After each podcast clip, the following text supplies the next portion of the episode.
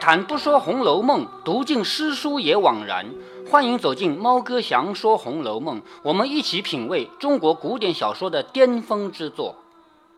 好，我们继续来读《红楼梦》啊。那我们刚刚看到有一个叫马道婆的人物出场了。这个人呢，他的身份很特殊，一方面他是装神弄鬼，帮你们求福啊什么的。但是另外一方面呢，我们要知道他是个坏人，马上后面要做坏事了啊。同时呢，他也是。宝玉的叫干妈，这种干妈是什么关系呢？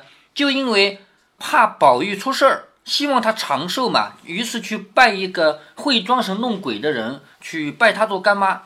当然我们不知道他是装神弄鬼了，他自己知道对不对？那贾母肯定不知道了，以为他真的能通神仙啊鬼怪嘛，所以拜他为干妈呢，就希望能够获得一些福。当时有没有人知道真相？嗯，我想古代肯定也有人不相信的，但是呢，相信的人多嘛，对吧？在这种情况下，这个马道婆来到贾府来给曹雪芹应该不相信吧？曹雪芹肯定不相信，要不然他怎么会这么写呢？对吧？马道婆来给贾母请安，其实不是真来请安，其实就是来要钱的。所以他一看贾宝玉脸上被烫着了，什么原因烫的知道吧？就是被贾环拿那个灯啊，燃着的灯油泼过去，想要烫瞎他的眼睛，结果把他的脸给烫坏了嘛。在这种情况下，马道婆就借机会做文章。你看啊，这个小孩有鬼怪跟着他，一有机会呢就推他一把，拧他一下，他现在受伤了吧？那这样一说呢，就引得贾母来请他去灾。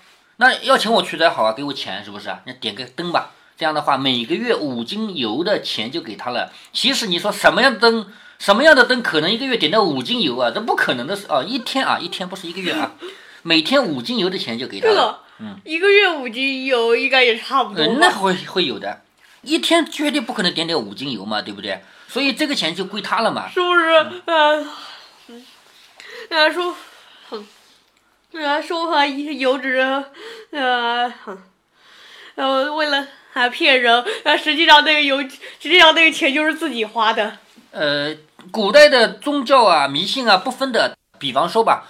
同样是到佛面前去烧香点蜡烛，我认为我烧的香越高，我的心越沉。于是烧一个比房子还高的香，其实那香也烧不了，对不对？为什么？那香要从头点到尾，点几天才灭的，对不对？那香呢，一般人没人拿它。嗯，这么高的香，那怎么做的？嗯，那做当然可以做了。还有蜡烛，你见过这么高的蜡烛吗？对了，这么个高的香怎么点？呃，当时呃楼房很矮。我只是夸张一下啊，香没那么高，但是蜡烛有一人高的蜡烛的，你见过没有？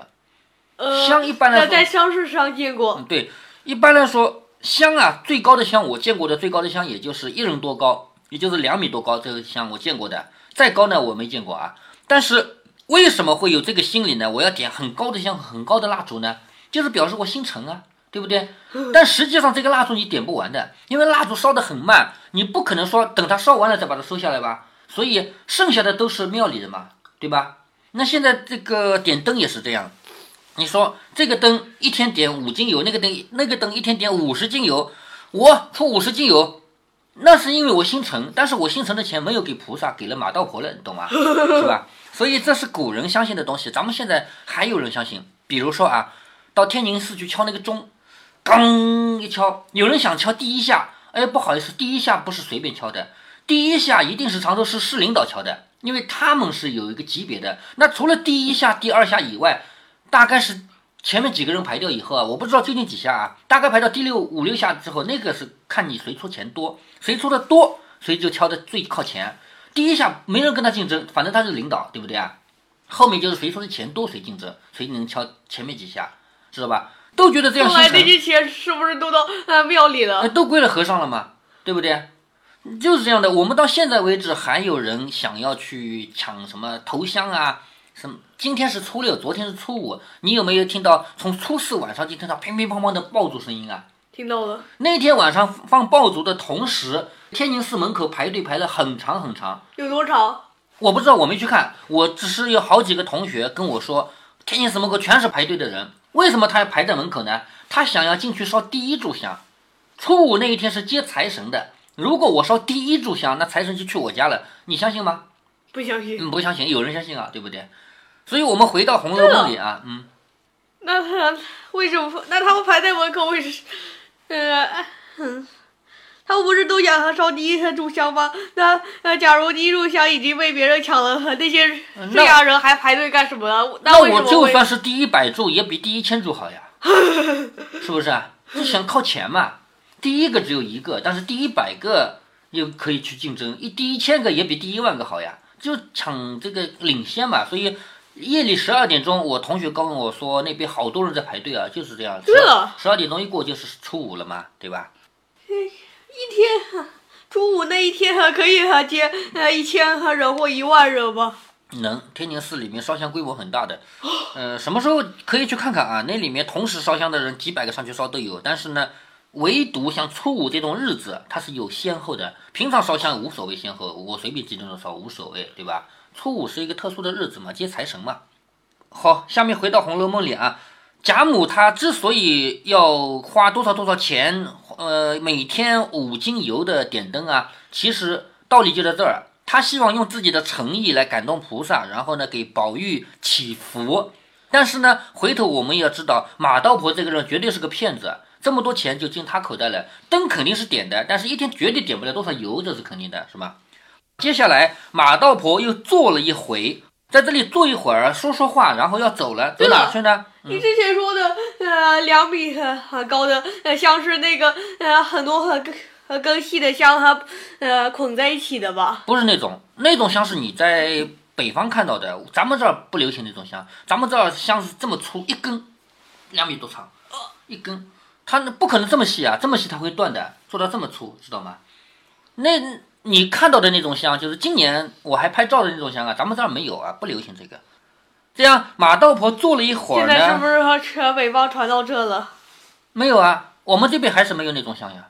嗯，还是我们这边没有那种香的。你在你外公外婆家见到的香，只在那边有，咱们这边没有。马道婆她坐了一会儿以后呢，便又往各院各房请安，到其他人那儿去请安。为什么？你知道的吧？他为什么到别的人那儿去请安，是吧？为了还还多赚点钱对，，为了到每个人那儿去要钱。那既然贾母给了我一天五斤油，那你们要不要保佑你平安啊？要不要保佑你幸福啊？对不对？每个人都来给我钱啊，所以他到各房各院去请安是这个原因啊。闲逛了一回，这些都略写了，只有一个详写。一时来到赵姨娘房内，这里呢就要详写他在赵姨娘房里的事情了啊。二人见过，就是互相见面嘛，见过。赵姨娘命小丫头倒了茶与她吃。赵姨娘自己虽然是一个比较低卑的人，但是她毕竟不是最普通的丫头，她手里有丫头的，叫小丫头倒了茶来给她吃。马道婆，你看啊，见炕上堆了一些零碎的绸缎弯角，赵姨娘正粘鞋呢。什么叫粘鞋？知道吗？呃，这个做鞋子啊，咱们现在鞋子都是买的啊。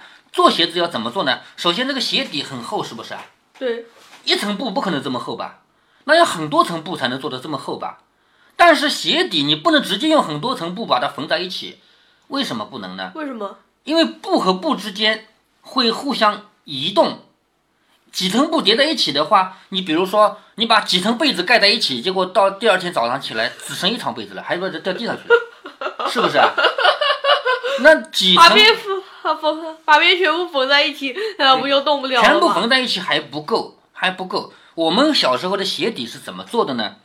用家里的米糊和面粉啊，米和面粉这样的吃的东西做成熬熬成浆糊。咱们现在浆糊不用用米和面熬了，那个时候都是用米和面熬的啊，把它熬稀了，就是比那个粥还要干一点，那个熬成浆糊，然后一层布一层浆糊贴，再一层浆糊一层布贴，一层浆糊一层布贴，这样的话，那如果是一百层布的话，那中间就有九十九层浆糊了，是不是？这个浆糊干了以后是起到两个作用，一个作用是粘住不让它滑动，对吗？另外一个作用是什么呢？硬邦邦的，布不是软的吗？嗯。可我们鞋底不能那么软呀，鞋底要硬，所以鞋底用这种方法做是硬邦邦的。然后做了以后，你你还不能直接做鞋底，还得用那个针啊针线扎过去，拉再扎回来，这样缝密密的缝上。以前的鞋底缝一圈？不止一圈，以前的鞋以前的鞋底这里面密密麻麻的针眼儿，就是来回缝来回缝，密的不得了。现在我们如果去是不买那个，是一眼看过去全是线？对，全是针孔，那个线拉得很紧，只能看到针孔了，线是拉得紧紧的，就是一戳过去，再戳过来，再戳过去，戳过来。为什么拉得很紧就呃看不到呃线了？那个我们我们找找看能不能找到鞋底啊？我来在网上给你找找看。鞋底子针鞋底。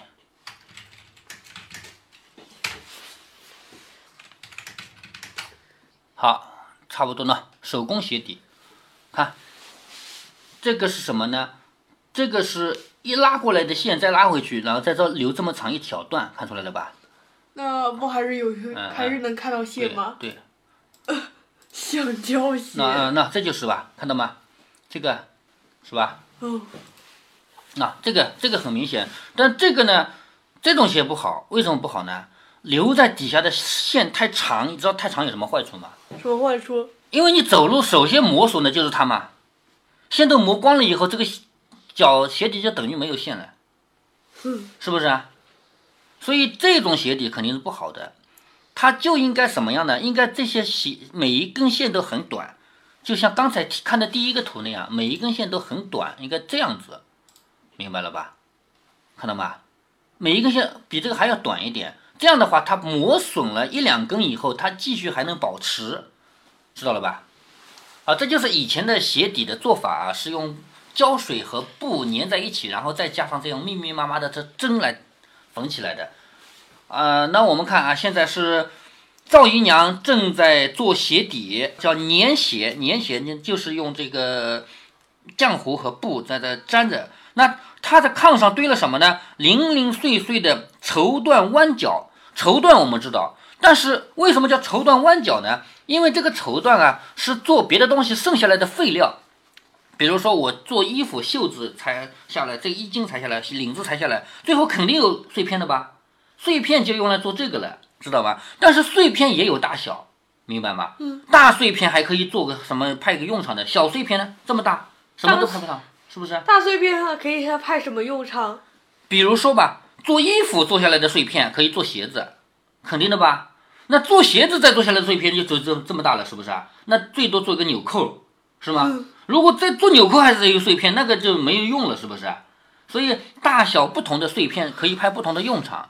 那如果再增加了就烧火吧。对对对，那我要跟你强调的是什么呢？在贾府里面，因为人和人之间是有等级的，到了赵姨娘这种级别的人啊，她家里连碎片都是很小很小的，所以小碎片不能派大用场，这肯定不行，对不对？我马上我们会看到啊，赵姨娘这个人，因为她地位比较卑微，所以她连碎片都很差很小。这里马道婆见炕上堆了好多好多的碎片，赵姨娘在那做鞋子。马道婆说：“可是我真没鞋面子了。赵奶奶，你有零碎缎子，不拘什么颜色，弄一双鞋面给我。”也就是说，马道婆这个人是很会察言观色的。她到贾母那边开口就是要一天五斤香油，对不对？嗯。但是他到赵姨娘这里，如果他也开口要五件香油，赵姨娘给得起吗？给不起，给不起，所以他根本就不会开这个口，他开口就直接我只要鞋面子，鞋面子是什么呢？是一个完整的布料，可以做鞋的表面的，因为鞋的表面是不能拼接的，只能一块完整的布料，是吧？所以他到了赵姨娘这里，他没说我要五斤香油这种事啊，提都不会提的。他说赵奶奶，他管赵姨娘叫赵奶奶啊，赵奶奶正好我缺鞋面子，你给我零碎的鞋面子，不拘什么颜色，就什么颜色无所谓，你给我一双吧。赵姨娘听说，便叹了口气：“唉，她说，你瞧瞧那儿还有哪一块是成样的？就是我这里都在这儿了，你看看哪一个是能派用场的？成了样的东西也不能到我的手里来，有的没的都在这里，你不嫌就挑两块去。也就是说，在我们贾家，凡是还能派派用场的布料，哪有可能到我这儿来？到我这儿来的就就这种东西呢？你自己挑吧，你想要就拿两块去吧。”马道婆见说，果真挑了两块绣浆起来，就是塞在自己袖子里，叫绣浆起来。也就是说，马道婆这个人到了贾府，一个都不会放过。有钱的问你要钱，没钱的问你要东西，实在什么都没有的，连零碎布料也要拿点走。这就是马道婆这个人的本性。赵姨娘问道：“前日我送了五百钱去，在药王前上供，你可收到了没有？”从这里可以看出来啊，赵姨娘她也要去佛前面去供，虽然她的钱比较少，但是她也会做这个事儿。她说：“前日我送了五百钱，就是五百个铜板，在药王前上供，你可收到了没有？”马道婆说：“早替你上供了，就是你给我的钱我收到了，我已经替你供上了。至于马道婆究竟有没有供上，这个事情只有马道婆自己知道了，对不对？早替你上供了。”赵姨娘叹口气说：“阿弥陀佛，我手里但凡从容些，也时常上个供，只是心有余，心有余，力量不足。这个成语‘心有余力不足’，你知道吗？”啊，听说过，听说过啊，心有余而力不足，就是我心里想这个事儿，但是我实际上没这个能耐，叫心有余而力不足。那他是说什么意思呢？如果我有钱，我也会经常到你那去上个供的。可是我没钱，我只能偶尔上个供，实在是没办法。马道婆说：“你只管放心，将来熬的黄根长大了，得个一官半职，那时你要多大的功德不能？”什么意思啊？你再熬几年，现在贾环还小嘛？等到贾环要是当官了的话，那你一定出头了。为什么？当官了以后，贾环一定会认自己这个亲生妈妈的。那亲生妈妈肯定会得到凤冠霞帔吗，肯定是出人头地了嘛。到那个时候，你想要上供，你想要去求神拜佛，多少钱都有嘛，是不是？赵姨娘听说，鼻子里笑了一声。你看这个人，哼，鼻子里笑的，说：“爸爸，别再说起。”如今就是这个样儿，我们娘儿们跟着上屋子里的那一个，也不是有了宝玉，竟是得了活龙。他还是小孩子家，长得得人样儿，大人偏疼他一些还罢了。我就是不服这个主。他一边说一边比了两个手指头，什么意思呢？他就说你刚才说了，等到贾环将来当了官会怎么怎么样，对不对啊？可是我要告诉你的是，他现在还有一个哥哥叫贾宝玉，大家都疼贾宝玉那个人，不疼我这个亲生儿子，是不是啊？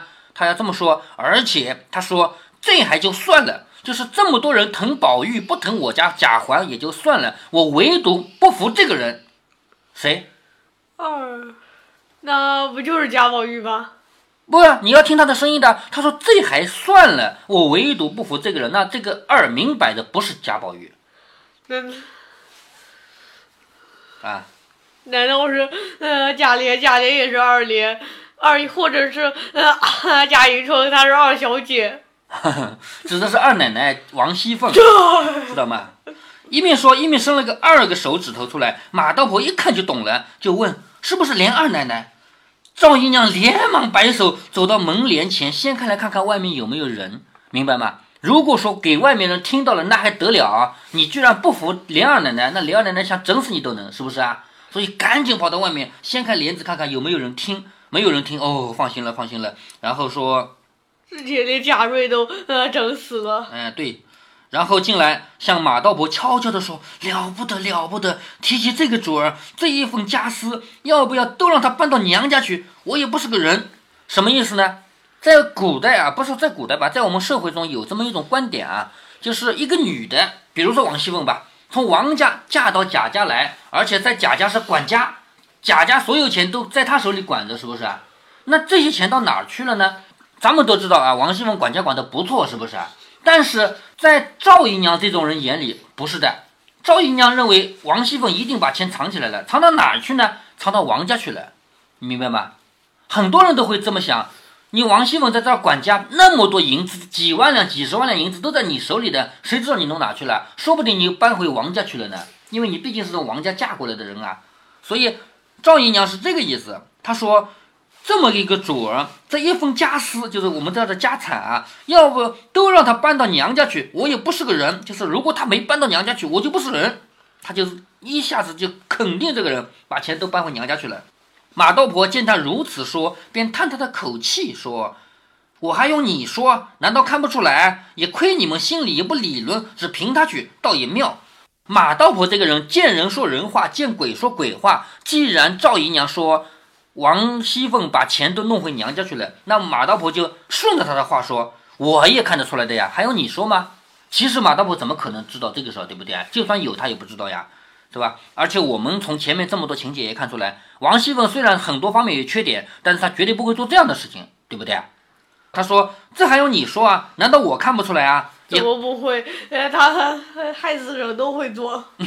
对，但是他的账目弄得是清清楚楚的，就是在管家期间每天花掉多少钱，挣进多少钱，这个账从来不错啊。马道婆，我刚才说了啊，她是见人说人话，见鬼说鬼话，所以他就顺着赵姨娘说。这还用你说？难道我看不出来？亏你们心里不理论，只凭他去，就是你们这帮人怎么不跟他理论啊？凭着他这样把钱往王家搬。赵姨娘说：“我的娘，不凭他去，难道谁还敢把他怎么样呢？也就是说，我不随他去搬，难道我还敢拿他怎么样？是不是？”马道婆听说，鼻子里一笑。你看，马道婆这个人想要继续坑人家的钱，他就说鼻子里一笑，半晌说：“不是我说句造孽的话，你们没有本事，也难怪别人。”明不敢怎样，暗地里也算计他了，还等到这如今，什么意思啊？你既然心里这么恨王熙凤，你明着打不过他，暗着算计他呀，把他弄死啊？那这个话明摆着就是告诉你，你来找我呀，我来把他弄死啊，是不是这个意思啊？接下来呢，他就要真的出主意，利用他的巫术啊，他不是可以去通鬼神的嘛？当然，这个《红楼梦》写法里面写了一些靠那个神佛那种色彩的东西啊，他也会一些巫术。他就真的要啊，还渺渺茫茫？哎，对他真的利用他的巫术来整王熙凤和贾宝玉两个人，要把他们弄死了啊！我们先歇会儿，下面再。啊，他们贾宝玉弄死了，后面还还能写什么事？哎，不是，是要把他们弄死。结果还没有成功。哎。